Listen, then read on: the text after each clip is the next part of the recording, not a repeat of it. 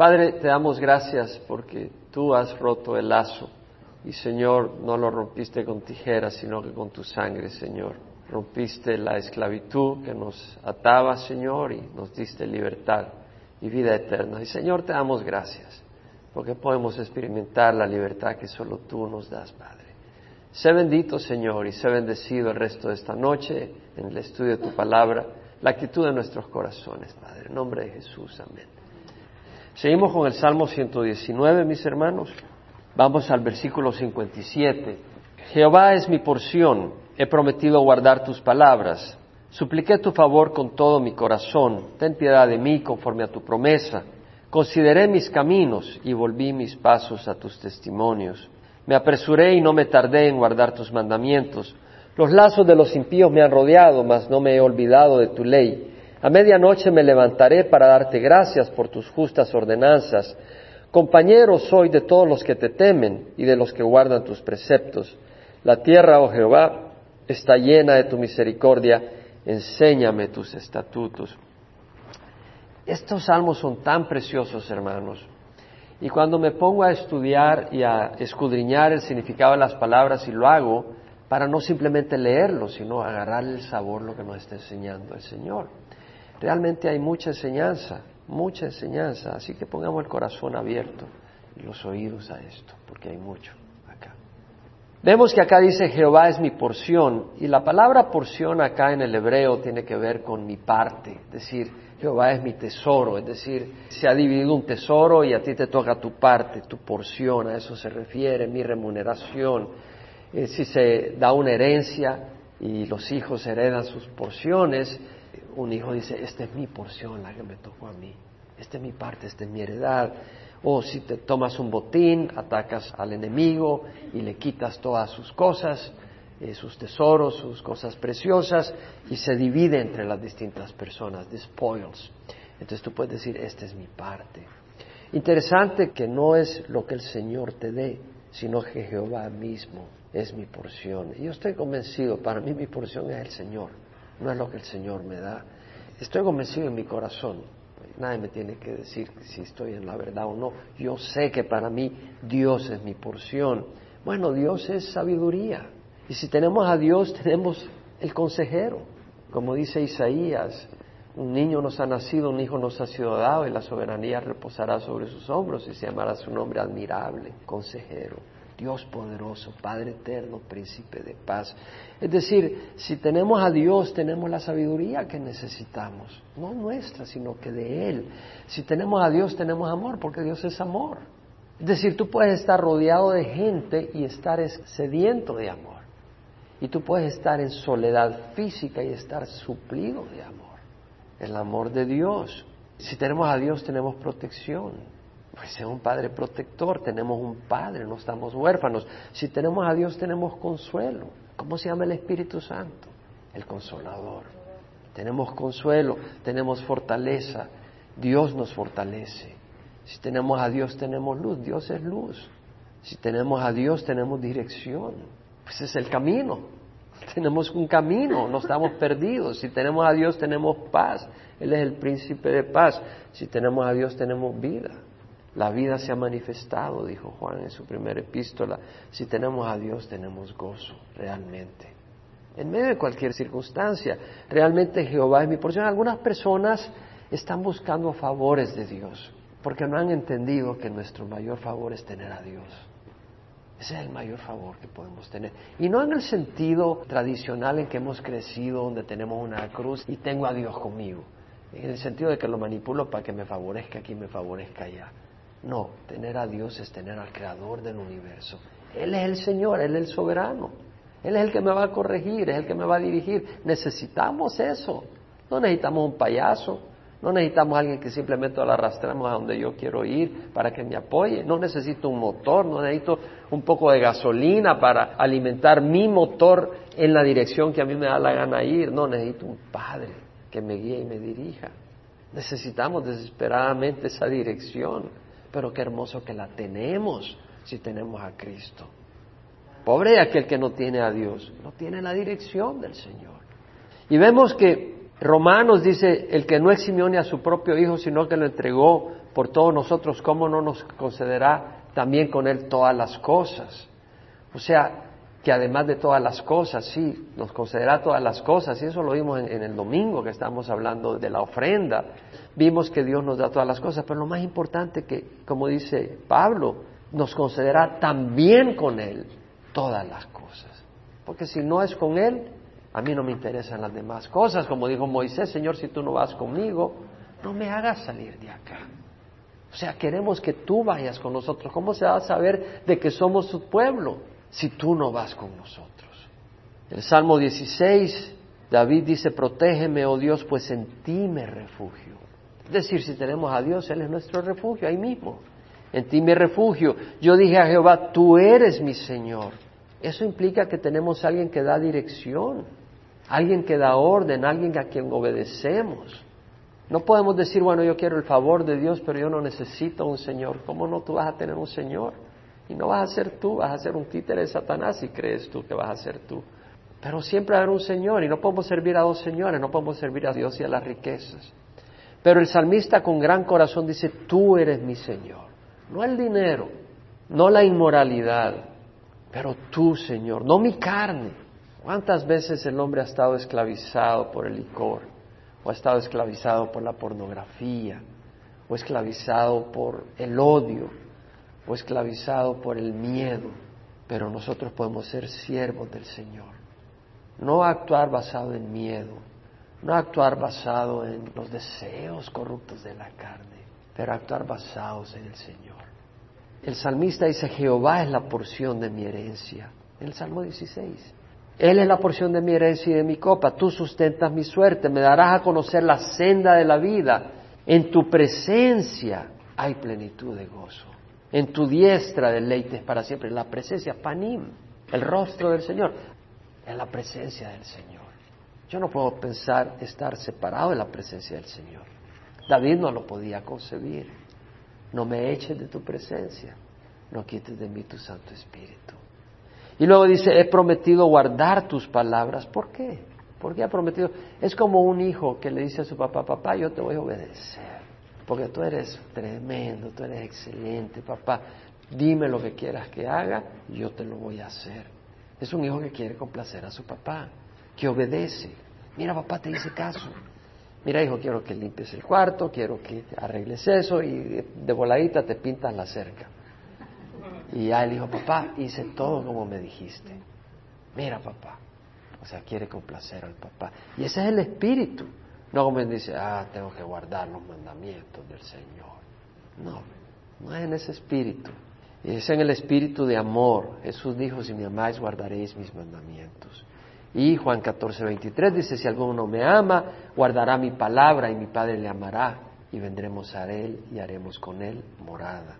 O sea, el Señor viene a ser morada, la presencia del Señor, con aquellos que guardamos sus mandamientos. Y no estamos hablando de los diez mandamientos, estamos hablando del mandamiento de amarnos unos a otros y poner nuestra vida por los hermanos y amar a Dios sobre todas las cosas. Claro, somos imperfectos, pero va nuestro corazón en esa dirección, es lo único que pide el Señor. Entonces vemos acá en el versículo 58 que luego dice, supliqué tu favor con todo mi corazón, ten piedad de mí conforme a tu promesa. Supliqué tu favor con todo mi corazón.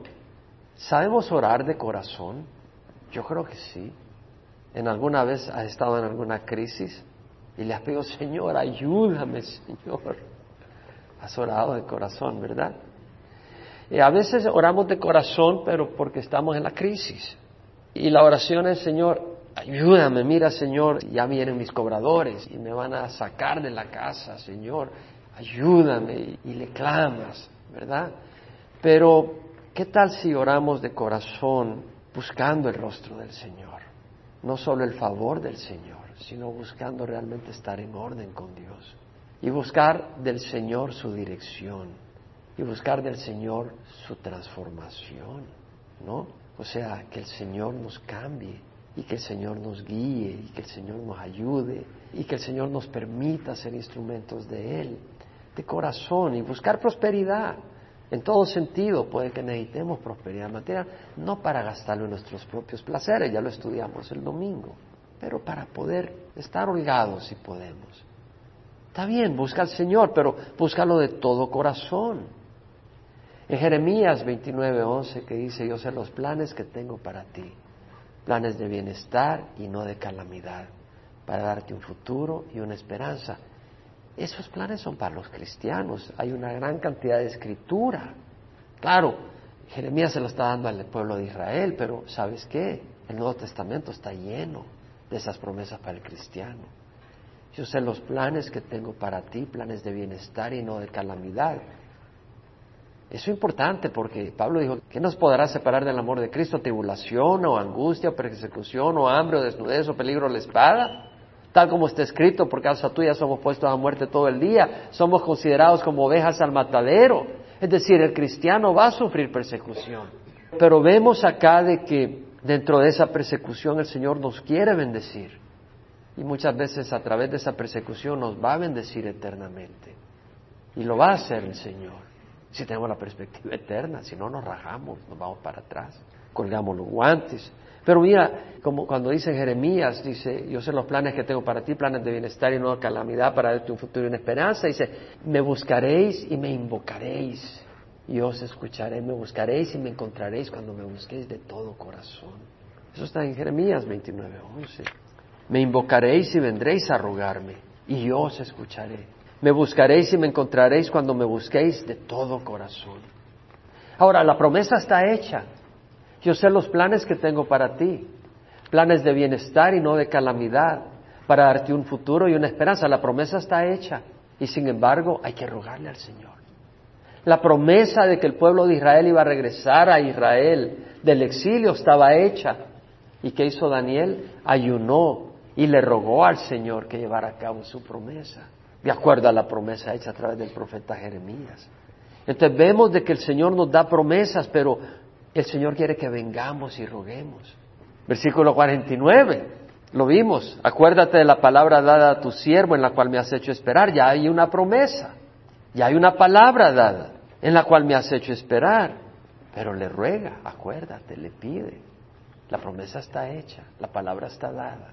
Pero el Señor quiere que vengamos a Él que le busquemos, que tengamos esa relación, porque si no nos enorgullecemos, nos hacemos arrogantes, nos olvidamos de Dios y Dios nos ha creado no para que cumplamos reglas, Dios nos ha creado para una relación de amor. Uno no tiene hijos para decirle, no salgas de aquí, no vayas a la calle, no vayas a golpear al perro, uno no tiene hijos por eso. Claro que le dice, no salgas a la calle, no golpees al perro, pero no es por eso que tienes hijos, tienes hijos porque los amas, los quieres amar. Entonces, entendamos el propósito de nuestra vida. Y luego dice, Volvamos al versículo 58. Supliqué tu favor con todo mi corazón. Y luego dice, ten piedad de mí conforme a tu promesa. Vemos que le está suplicando conforme a la palabra de Dios. Ten piedad de mí conforme a tu promesa. O sea, si vamos a orar es importante conocer las promesas de Dios para saber cómo orar. ¿Cuáles son las promesas de Dios para nuestra vida? Para que podamos obtenerlas. Versículo 59 dice, consideré mis caminos y volví mis pasos a tus testimonios. Consideré mis caminos.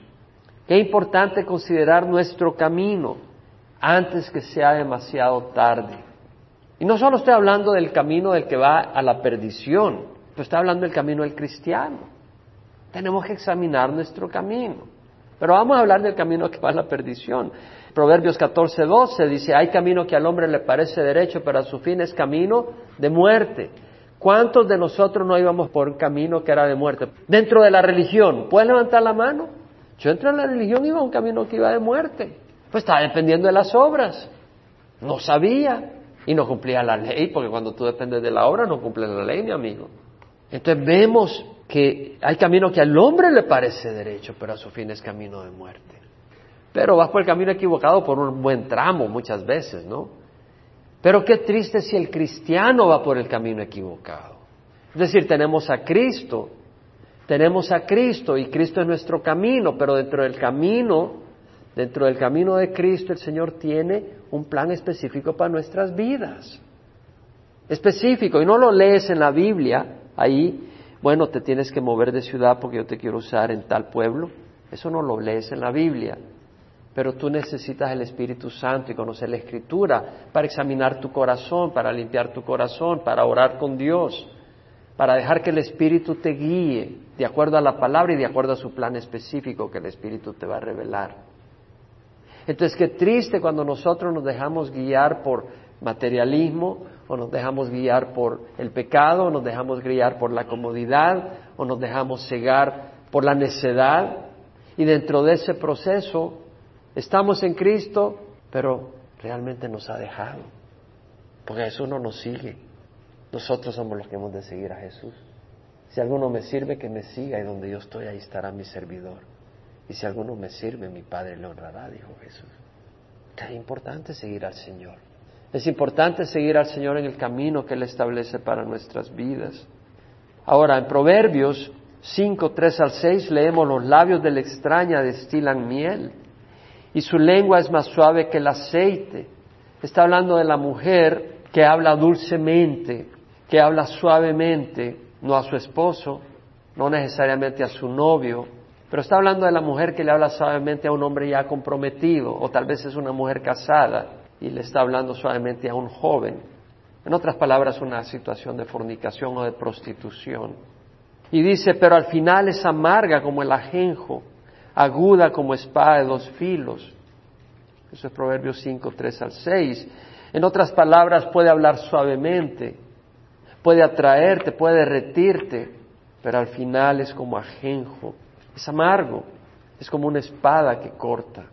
Y yo creo que la juventud es muy bendecida porque tiene fuerzas, tiene todo un futuro por delante, pero le falta la experiencia, ¿verdad? Y la palabra del Señor suple para que la falta de experiencia no sea la causa de la catástrofe.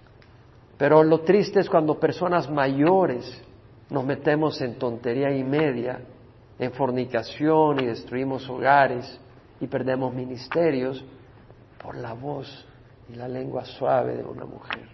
Y ocurre todo el tiempo. Y luego dice, no considera la senda de la vida. Está hablando de la prostituta, está hablando de la mujer inestable, porque no tiene que ser una prostituta, pues es una mujer que tiene su hogar y todo, y Satanás la usa. Inestablemente se le mete algo en la cabeza y provoca a un hombre. Por supuesto que hay hombres que provocan mujeres y que buscan destruir también, no, no estoy echando la culpa, pero acá el proverbio está hablando de la mujer. No considera la senda de la vida, sus senderos son inestables y no lo sabe. Yo te pregunto, ¿es tu sendero inestable? Triste es si no lo sabes. Mi caminar ha sido bastante alocado, por decir así, a los ojos del mundo, pero no a los ojos de Dios, desde que recibí a Cristo. Desde que recibí a Cristo he andado de arriba abajo. Yo recibí a Cristo en Georgia, de Georgia para Carolina del Sur. Bueno, de Georgia en Watkinsville nos movimos a Athens, en Georgia, de ahí nos fuimos a Carolina del Sur, a la escuela bíblica, de ahí a Guatemala, de ahí a Atlanta, de ahí a California, y una locura para otro, pero era el, plan de Dios. Nunca se me olvida una vez un hermano mío me dice, senta cabeza. Y le dije, ¿sabes qué? Mi caminar parece la de una rata sin sentido, pero a mí me guía el Espíritu Santo, le dije. Yo no te estoy hablando de inestable a los ojos del hombre. Yo te estoy hablando inestable a los ojos de Dios. Y es ahí la pregunta. ¿Es tu camino estable o inestable a los ojos? Y luego dice, consideré mis caminos y volví mis pasos a tus testimonios. Volví mis pasos. Ese es el verdadero arrepentimiento. Volverse hacia Dios.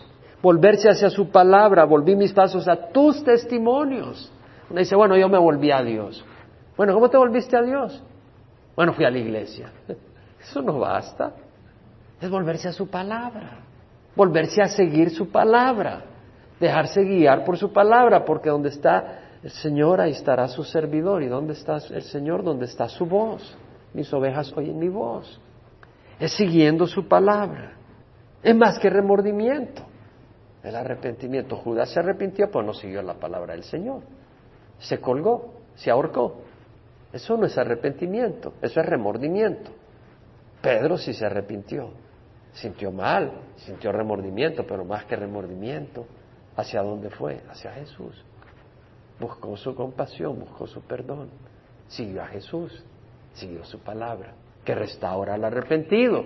Judas no siguió la palabra de Jesús, que ofrece esperanza al arrepentido que viene a él.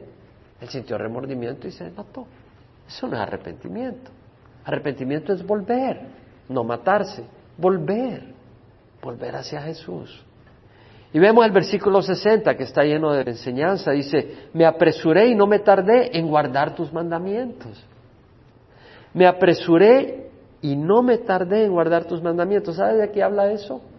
¿Cómo eran los siervos que mandó Pablo con Tito para la ofrenda de Jerusalén hacia Corinto?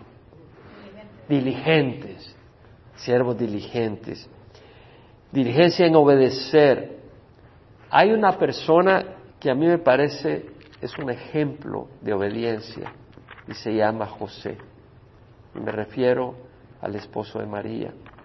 En capítulo 1 de Mateo, versículo 18, vamos a ver un poco y meditar. Leemos que dice, el nacimiento de Jesucristo fue como sigue. Estando su madre María desposada con José, antes de que se consumara el matrimonio, se halló que había concebido por obra del Espíritu Santo. Y José, su marido, siendo un hombre justo y no queriendo difamarla, quiso abandonarla en secreto. Bueno, José, al verla embarazada, dijo, esta mujer cometió infidelidad, la voy a abandonar en secreto. Era un hombre justo, quiere decir que no era un hombre que se gozaba en la destrucción y en que avergonzaran a María, en que la desprestigiaran. Él simplemente en secreto dijo, la voy a abandonar en secreto, no voy a casarme con ella. Ella ha sido infiel. Pero mientras pensaba en esto, he aquí que se le apareció en sueños un ángel del Señor, diciendo, José, hijo de David, no temas recibir a María tu mujer, porque lo que se ha engendrado en ella es del Espíritu Santo. Es un sueño. Pero el Espíritu pudo percibir que era de Dios. Y dará a luz un hijo, y le pondrás por nombre Jesús, porque él salvará a su pueblo de sus pecados. Todo esto sucedió para que se cumpliera lo que el Señor había hablado por medio del profeta, diciendo, aquí la Virgen concebirá y dará a luz un hijo, y le pondrá por nombre Manuel, que traducido significa Dios con nosotros. Y cuando despertó José del sueño, hizo como el ángel del Señor le había mandado, y tomó consigo a su mujer. Y la conservó virgen hasta que dio a luz un hijo y le puso por nombre Jesús. Número uno, ponga atención, cuando despertó José del sueño, hizo como el ángel del Señor le había mandado. No dice José hizo como el ángel le había mandado. Cuando despertó, claro que iba a despertar tarde o temprano. Lo que está diciendo es que en el momento de despertar, tomó acción. Al nomás despertar, se puso su túnica y fue donde María y le dijo, vámonos, eres mi mujer. Es lo que está diciendo, sin lugar a duda. Porque ahí está diciendo, ¿Cuándo despertó José del sueño? Y literalmente es levantándose José del sueño, hizo como el ángel del Señor le había mandado. O sea, nomás se despertó. En ese momento fue obediente, tomó acción, no lo discutió. Capítulo 2, el versículo 13 dice, después de haberse marchado ellos, está hablando de los reyes magos que llegaron a Jerusalén y llegaron a Belén a ver a Jesús y le ofrecieron oro, incienso y mirra. Después de haberse marchado ellos, un ángel del Señor se le apareció a José en sueños. Capítulo 2. Diciendo, levántate, toma al niño y a su madre y huye a Egipto. Y quédate ahí hasta que yo te diga, porque Herodes va a buscar al niño para matarle. Y él, levantándose, tomó de noche al niño y a su madre y se trasladó a Egipto. No lo pierdas de vista. Es decir, él está dormido, tranquilo, descansando después de una jornada de trabajo. Obviamente él trabajaba para alimentar a su esposa y a su hijo, que tenía tal vez un año y medio, dos años. Y en medianoche se le aparece el ángel en sueño y le dice, levántate. No le dice cuando te levantes. No le dice oportunamente cuando hayas vendido algunas cosas y has preparado el viaje. No, le dice, levántate. ¿Sabes lo que es levantarte medianoche? Levántate, toma al niño y a su madre y huye a Egipto. Y las cosas que tienes, ahí ve qué haces. Déjalas ahí. Agarra poco dinero que has logrado ahorrar en efectivo, porque no puedes llevar mayores cosas. Llévate el burrito, lleva a tu mujer, a tu niño y te vas. Huye. Y él levantándose, tomó de noche al niño y a su madre y se trasladó a Egipto a medianoche. Versículo 19, cuando está en Egipto, cuando murió Herodes, aquí un ángel del Señor se apareció en sueños a José en Egipto diciendo, levántate una vez más. toma al niño y a su madre y vete a la tierra de Israel, porque los que atentaban contra la vida del niño han muerto. Y él levantándose tomó al niño y a su madre y vino a la tierra de Israel. Ahora, yo entiendo que el ángel del Señor, que era realmente el ángel que el Señor había enviado a avisarle en este sueño, el ángel del Señor le haya dicho, levántate, toma al niño a su madre cuando Herodes iba a matar a los niños, porque no hay tiempo que perder. Levántate en esta noche, no hay tiempo que perder. Ahora, si José no hubiera hecho caso, yo sé que el padre hubiera protegido al niño, pero a José no le hubiera ido bien. Si nosotros no hacemos caso, Dios se va a encargar de llevar a cabo su propósito con quien Él levante, pero nosotros perdemos la bendición. Ahora, eso en Belén, yo entiendo, ¿verdad? Levántate y vete, porque Herodes va a matar al niño. Pero estando en Egipto, si había muerto Herodes, ¿por qué tenía que levantarse en medianoche y hacerlo en medianoche? ¿Sí me explico? Pues si ya murió, pues dame una semana, vendo algunas cosas, me compro un par de caballos, consigo una carreta, me voy tranquilo. No. Levántate, toma al niño a su madre y vete a la tierra. Y él levantándose tomó al niño a su madre y vino a la tierra de Israel. ¿Sabes lo que me muestra a mí? José obedecía. Punto. Obedecía. Y no a un capataz ingrato, sabía que Dios es un Padre amoroso. Pero entendiera o no entendiera, obedecía.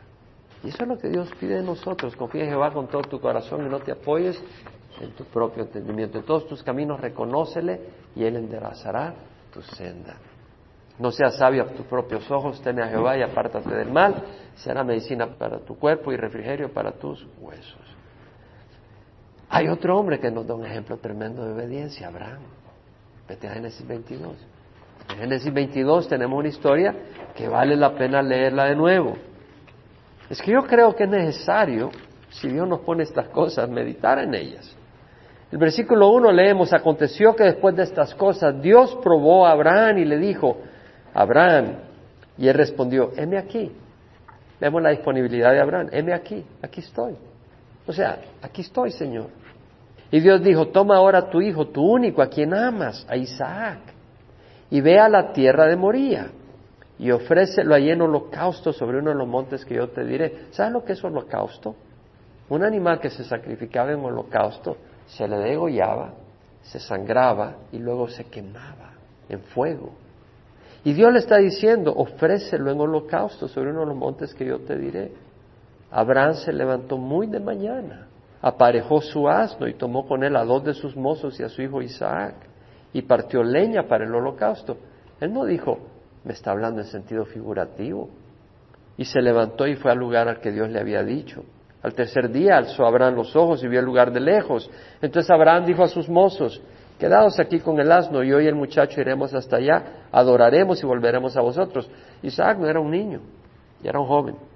Abraham reconocía la voz de Dios, sabía que era Dios quien está hablando. Nosotros debemos de poder hablar con Dios continuamente para reconocer la voz de Dios y cuando no es de Dios algo.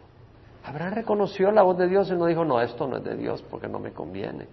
No, a veces, bueno, el Señor dice, ¿sabes que dejé ese trabajo? Pero estoy haciendo diez mil dólares al mes. No, eso no es de Dios, eso fue del diablo. Dios no me puede decir que deje esa fortuna, ¿no? Es decir, el Señor nos pone cosas. Tenemos que tener el oído afinado a oír su voz. Y saber cuándo es de Él, porque el Señor siempre nos va a dar gozo el obedecerle. Siempre va a haber gozo al obedecerle. Tomó Abraham la leña del holocausto y la puso sobre Isaac su hijo. Imagínate lo emocional que ha haber sido para él. Y tomó en su mano el fuego y el cuchillo. Se iba en serio.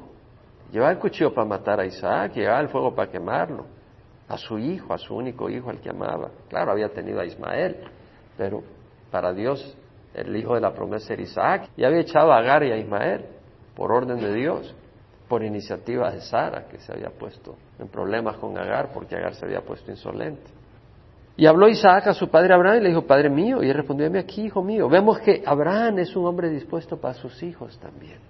Está abierto a Dios, heme aquí, y a sus hijos, heme aquí dispuesto a suplir la necesidad de sus hijos. Y dijo Isaac, aquí están el fuego y la leña, pero ¿dónde está el cordero para el holocausto, papá? Y Abraham respondió, Dios proveerá para si el cordero para el holocausto, hijo mío. ¿Qué pasaba por la mente de Abraham? Yo creo que Abraham ha haber pensado, mi hijo es el holocausto que Dios va a proveer. pero se lo dijo de una manera sensible, porque si no Isaac hubiera corrido, pienso yo. Hubiera sido una agonía para Isaac pensar en eso. Llegaron al lugar que Dios le había dicho y Abraham edificó ahí el altar, arregló la leña, ató a su hijo Isaac y lo puso en el altar sobre la leña. Y Abraham extendió su mano. O sea, esto no es que se puso a decirle, Dios mío, ¿estás segura? Te doy chance que te arrepientas, Señor. no amenazó a Dios, no trató de convencer a Dios, o sea, sabía que era la voluntad de Dios. Yo me pregunto si Abraham ha de haber pensado, este es el sacrificio que va a restaurar, que Dios prometió que la semilla de la mujer iba a aplastar a la simiente de Satanás. Yo me pregunto si Abraham ha de haber pensado, bueno, mi hijo será quien Dios va a usar para eso y lo voy a sacrificar. Y tal vez ahí después en ese proceso el Señor le revela que el Hijo que va a hacer eso es el Hijo de Dios. Porque se acuerdan cuando los judíos atacan a Jesús y él dice, Abraham vio mi día y se regocijó. Tal vez tenga que ver con esto. Tal vez tenga que ver con el encuentro que tuvo con Melquisedec. Pero Abraham extendió su mano y tomó el cuchillo para sacrificar a su hijo, mas el ángel del Señor lo llamó desde el cielo y este ángel del Señor es Jehová mismo. Y dijo, Abraham, Abraham. Y él respondió, heme aquí. Y el ángel dijo, no extiendas tu mano contra el muchacho, ni le hagas nada, porque ahora sé que temes a Dios. ¿Sabes qué es temer a Dios? Obedecer. Cuando no obedecemos, eso es falta de temor a Dios. Ya que no me has rehusado tu hijo, tu único. Dios nos pide todo. Entonces Abraham alzó los ojos y miró, ¿cuántas personas le han dado la espalda a Dios porque tal vez Dios se ha llevado a su hijo, o a su hermano, o a su padre, o a su madre? Y no se lo perdonan a Dios. Y algunos le dan la espalda y no regresan. Y Abraham alzó los ojos y miró y aquí vio un carnero detrás de él, trabado por los cuernos en un matorral. Y Abraham fue, tomó el carnero y lo ofreció en holocaustos en lugar de su hijo. Y llamó a Abraham a aquel lugar con el nombre de Jehová. Jehová Jire, Jehová proveerá. No dice Jehová proveyó, Jehová proveerá. Que a mí me, muestra que está hablando proféticamente que Jehová iba a proveer al Mesías, a su propio hijo. Como se dice hasta hoy, en el monte de Jehová se proveerá. ¿Qué monte es ese? El monte de Jerusalén. Monte Moría es exactamente donde murió Jesucristo. En ese lugar donde Abraham iba a sacrificar a Isaac, el Señor le dijo, no sacrifiques a tu hijo. Y donde Abraham dijo, Jehová proveerá, ahí Dios proveyó a su hijo. El ángel del Señor llamó a Abraham por segunda vez desde el cielo y dijo, por mí mismo he jurado, declara Jehová, que por cuanto has hecho esto y no me has rehusado tu hijo, tu único, de cierto te bendeciré grandemente. ¿Vemos el fruto de la obediencia? Bendición enorme. Cuando tú obedeces a Dios, ten por seguro que hay obediencia, pero esa obediencia no es una obediencia estéril, está llena de bendición. Y multiplicaré en gran manera tu descendencia como las estrellas del cielo y como la arena en la orilla del mar. O sea, el enemigo le hubiera dicho, vas a matar a tu hijo único, te vas a quedar sin descendencia. Y el Señor le promete una descendencia como la arena del mar. El enemigo te dice, no, no le hagas caso a Dios. Él te quiere quitar este, este gozo. Mejor agárratelo tú. El Señor tiene mucho más. Mejor que te lo dé el Señor. Porque lo que te dé Satanás encima se te va a podrir. Y tu descendencia poseerá la puerta de sus enemigos. Mira la bendición que le da a Abraham. Tu descendencia poseerá la puerta de sus enemigos y en tu simiente serán bendecidas todas las naciones de la tierra porque tú has obedecido mi voz. Vemos la obediencia. Ahora, no escapemos tan rápidamente, porque si nos vamos a Romanos entendemos de que esas promesas se aplican a nosotros. Porque en Romanos 4, versículo 13 al 17, Pablo, hablando de Abraham, dice, la promesa a Abraham o a su descendencia de que él sería heredero del mundo, no fue hecha por medio de la ley, sino por medio de la justicia de la fe. Es decir, la promesa hecha a Abraham no fue porque Abraham había cumplido la ley, si la ley no fue dada en tiempos de Abraham, fue dada en tiempos de quién? De Moisés. Fue después, mucho después. Entonces vemos que si los que son de la ley son herederos, van a resultar la fe y anulada la promesa. Es decir, si para ser cumplidor de la ley son herederos, entonces ¿de qué sirve la promesa? Pues hay que cumplir la ley. Pero no es así. Por la ley produce ira, pero donde no hay ley tampoco hay transgresión. Por eso es por fe, para que esté de acuerdo con la gracia, a fin de que la promesa sea firme para toda la posteridad. no solo a los que son de la ley, sino también a los que son de la fe de Abraham, el cual es padre de todos nosotros. Entonces Abraham es padre de los que somos de la fe. Abraham es padre natural de los que son de la ley. ¿Me explico? Es decir, el pueblo descendiente de Abraham, el pueblo de Israel, son los que han heredado la ley, ¿no? Pero dentro de ese pueblo, los que son verdaderamente hijos de Abraham no solo son los que son de la ley, en el sentido de que es el pueblo de Israel, porque son los que heredaron la ley, pero los que tienen fe, porque Abraham fue primero hombre de la ley o hombre de la fe. Nunca fue hombre de la ley, fue hombre de la fe. Entonces los israelitas que heredaron la ley, pero que tenían fe como la de Abraham, ellos son hijos de Abraham. Pero los que querían obtener su justicia a base de la ley y no a base de la fe, ellos no eran hijos de Abraham, aunque en la carne eran hijos de Abraham. El Señor Jesucristo mismo le dijo, ustedes no son hijos de Abraham, ustedes son hijos del diablo. Sí. Es decir, esa base de la fe. Entonces nosotros, porque tenemos la fe de Abraham, somos hijos de Abraham. ¿Y qué es la promesa del Señor?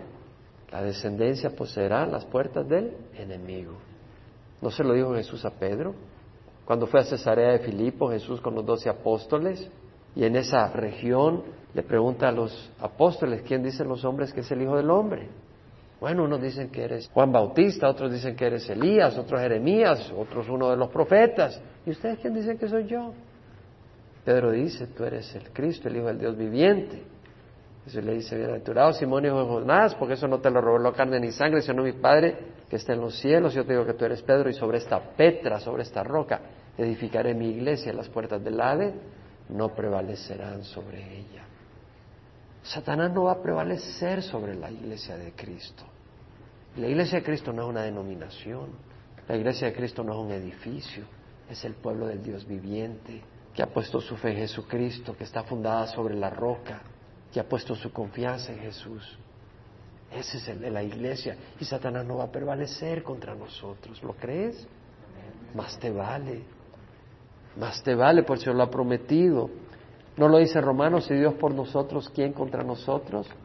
El que no eximió ni a su propio Hijo, sino que lo entregó por todos nosotros. ¿Cómo no nos concederá junto con Él todas las cosas? ¿Quién es el que acusa a los escogidos de Dios? Dios es el que justifica. ¿Te das cuenta que no dice tus obras son las que te justifican? ¿Tu rectitud es la que te justifica? ¿No nos damos cuenta lo bendecido que somos? ¿Lo privilegiado que somos? Los que hemos puesto en la fe en Jesús. ¿Quién es el que acusa a los escogidos de Dios? Dios es el que justifica. ¿Quién es el que condena? Cristo Jesús es el que murió, más aún el que resucitó, que está a la derecha del Padre, el que intercede por nosotros. ¿Quién es el que nos puede condenar? Satanás no nos puede condenar. Está Jesucristo intercediendo por nosotros. El único que puede juzgar es Dios. Y Él no nos va a condenar porque su Hijo está intercediendo por nosotros. Hay una promesa en la obediencia. En Mateo 19 tenemos la conversación que tiene Jesús con el hombre rico. Y después de esa conversación, que no vamos a entrar en detalle porque si no, no terminamos, Pedro, en el versículo 27, capítulo 19 de Mateo, le dice, he aquí nosotros le hemos dejado todo. Porque el Señor le dijo al joven rico que dejara todo, que vendiera todas las cosas, la diera a los pobres y tendría tesoro en los cielos y después viniera y lo siguiera. Y aquí Pedro dice, bueno, nosotros hemos dejado todo y te hemos seguido. ¿Qué nos vas a dar? ¿Qué pues recibiremos? Y Jesús le dijo, en verdad os digo que vosotros que me habéis seguido, este seguir a Jesús. En la regeneración, cuando el Hijo del Hombre se siente en el trono de su gloria, os sentaréis también sobre doce tronos para juzgar a las doce tribus de Israel. Y todo el que haya dejado casas, o hermanos, o hermanas, o padre, o madre, o hijos, o tierras por mi nombre, recibirá cien veces más y heredará la vida eterna que está prometiendo el Señor. Bendecir, prosperar. Ahora te das cuenta, el que ha dejado casas, es decir, no, yo no me muevo, yo estoy en Orange County, estamos cerca de Disneyland, de aquí no me mueve ni el Papa.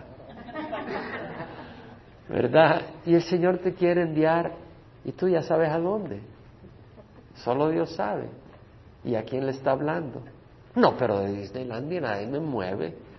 El que ha dejado casas, o hermanos o hermanas. ¿eh? No, es que nosotros tenemos una reunión todos los fines de semana, nos reunimos con los hermanos, hacemos carnita asada con chiles jalapeños. Eso es sabroso. ¿Cómo voy a dejar esas cosas yo para andar solo allá? en ese pueblo. ¿Cómo voy a dejar eso? O hijos. No, ¿cómo dejar a mis hijos? Bueno, no los dejes, si tienes siete años no los dejes. Pero ¿cómo a dejar a mis hijos? Ya tienes 55 años, no lo puedo dejar. Por 55 años he estado a la par de él. ¿Cómo lo voy a dejar ahorita que más me necesita? ¿En serio? ¿Sabes que hay gente que no va y obedece al Señor por eso? Tal vez tú eres uno de ellos. Recibirás cien veces más y heredarás la vida eterna. Salmo 119. 61. Los lazos de los impíos me han rodeado, mas no me he olvidado de tu ley. ¿Cuáles son los lazos de los impíos? Pueden ser atracciones de pecado, o puede ser los golpes, las trampas para hacerte fracasar económicamente o en el trabajo. Y sabes que muchas personas, cuando las cosas se ponen color de hormiga, ¿saben lo que es color de hormiga, verdad? Cuando se ponen mal, muchos buscan escape en placeres, en licor, en drogas, en el juego. Pero este dice, los lazos de los impíos me han rodeado, mas no me he olvidado de tu ley. Yo pienso en algunos pastores que han caído en adulterio, en fornicación. ¿Cuándo han caído? Cuando las cosas han estado color de hormiga, cuando han estado en presiones, cuando han estado golpeados y ahí han caído. Digo, Dios nos libre porque todos podemos caer. Pero lo que estamos diciendo es que seamos sabios. Cuando estemos golpeados, cuando tengamos tentación, no es para caer, es para acercarnos al Señor. Y uno no cae de golpe, uno la va planeando, uno va soltando las cosas, uno va contemplando de que eso es seguir al Señor, ya estoy cansado. Quiere ganas, esta es una lucha. Ten cuidado cuando vas por ese camino. Cuando empiezas a decir, no, este, este es medio hostigado. Ten cuidado. A medianoche me levantaré para darte gracias por tus justas ordenanzas. Es decir, Muchas veces no puedes dormir, levántate y contempla las cosas del Señor y dale gracias. O si tienes una de buruca en la casa todo el día, pues busca la medianoche para orar y buscar de Dios, porque si no, no. A veces con todos los niños ahí que se te suben, se te saltan y todo, que no puedes agarrar la Biblia para leer, pues busca medianoche. Y si medianoche es demasiado difícil, a las cuatro de la mañana te levantas. Compañeros soy de todos los que te temen y de los que guardan tus preceptos. Esto es importante. Escoge compañeros temerosos de Dios. Pablo en 1 Corintios 15, 33 dice, no os dejéis engañar, las malas compañías corrompen las buenas costumbres. En serio, sé compañero de los que temen a Dios. En Hebreos el Señor no lo dice, de otra manera, por supuesto. Hebreos 10, versículo 23 dice, mantengamos firme la profesión de nuestra esperanza es decir, mantengamos firme la confesión de que esperamos en un Dios vivo, que va a venir y va a remunerar nuestro sacrificio y nuestra entrega a Él y nuestra negación al pecado. Mostremos esa confesión, como con una vida que lo muestra. Mantengamos firme la profesión de nuestra esperanza sin vacilar, porque fiel es el que prometió. Y consideremos cómo estimularnos unos al otros al amor y a las buenas obras hay que estimularnos unos a otros al amor y a las buenas obras. Cuando venimos acá y alguien nos dice, mira, fíjate que estuve compartiendo la palabra, oh, qué bueno, te estimula. Otro dice, fíjate que fuimos aquí o, o, estuve leyendo la palabra, o mira qué versículo, cómo Dios me habló. Wow, nos estimulamos unos a otros. No dejando de congregarnos como algunos tienen por costumbre, sino exhortándonos unos a otros y mucho más al ver que el día se acerca. ¿Dónde vas a ser compañero de los temerosos de Dios? Viniendo a la iglesia. Pues yo espero que aquí haya temor a Dios. Y de los que guardan sus preceptos, pon atención. Hay personas que dicen, yo soy temeroso de Dios, pero ¿qué me muestra tu caminar? Si tú no guardas la palabra de Dios, no me muestra que eres temeroso de Dios. Oh, no, es que él va a Harvest. Greg Glory, es su pastor, es un pastorazo. No, ese es mi amigo. ¿Y a dónde lo conociste? En el bar, estuvimos chupando unas cervecitas. Entonces, a mí no me importa que vayas a donde Greg Glory. ¿Qué es tu caminar? No sé si me explico.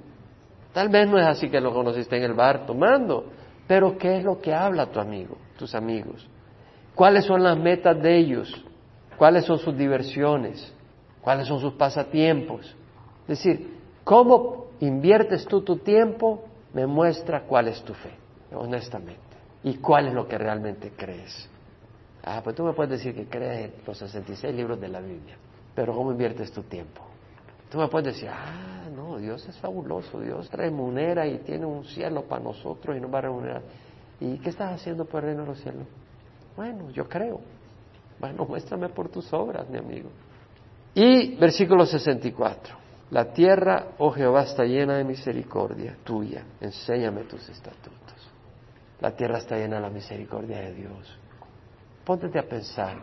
El mundo se ha rebelado contra Dios. Dicen de que Él no lo creó, que es resultado de una explosión. Que no venimos de Dios, sino del mono. Imagínate. Y todas las locuras. Y que ahora, pues está bien, porque no se pueden casar dos hombres. Es que absurdo. Y todas esas cosas que están ocurriendo, que realmente es una afrenta contra Dios, porque Dios es el creador del universo, lo quieran reconocer o no. Y vemos este mundo en ese desorden en el que hay, y sin embargo, la tierra produce. Hay sandías, hay plátanos, hay carne, vemos el cielo, podemos ir a la montaña, todavía hay agua, podemos ir al mar, hay peces, puedes ir a pescar. La tierra, oh Jehová, está llena de tu misericordia y sobre todo nos ha dado tiempo para conocerle, servirle y experimentarle. Vamos a cerrar ahí. Realmente los salmos son preciosos. Realmente la palabra de Dios es hermosa. Pero más que hermosa, la palabra de Dios nos manifiesta a nuestro Dios. Y nuestro Dios es hermoso. Y es bueno. Y su Espíritu está en medio de nosotros. Y no podemos pasar por desapercibido que Dios nos habla. Dios nos habla y nos refresca con su palabra. Y lo necesitamos. Y si te ha hablado en alguna área para refrescarte o para corregirte, para animarte o para exhortarte o para dirigirte, en área que te ha hablado, o simple y sencillamente has disfrutado la presencia del Señor a través de su palabra, ¿qué tal si reconocemos que estamos en Tierra Santa y vamos a reconocer que estamos en la presencia del Señor? Y tú habla con el Señor en ese tiempo en que estás en su presencia, ya sea pidiéndole perdón, pidiéndole ánimo, o dándole gracias, ofreciéndole tu obediencia, o rogándole, así como hizo el salmista, conforme a su promesa, pero de corazón.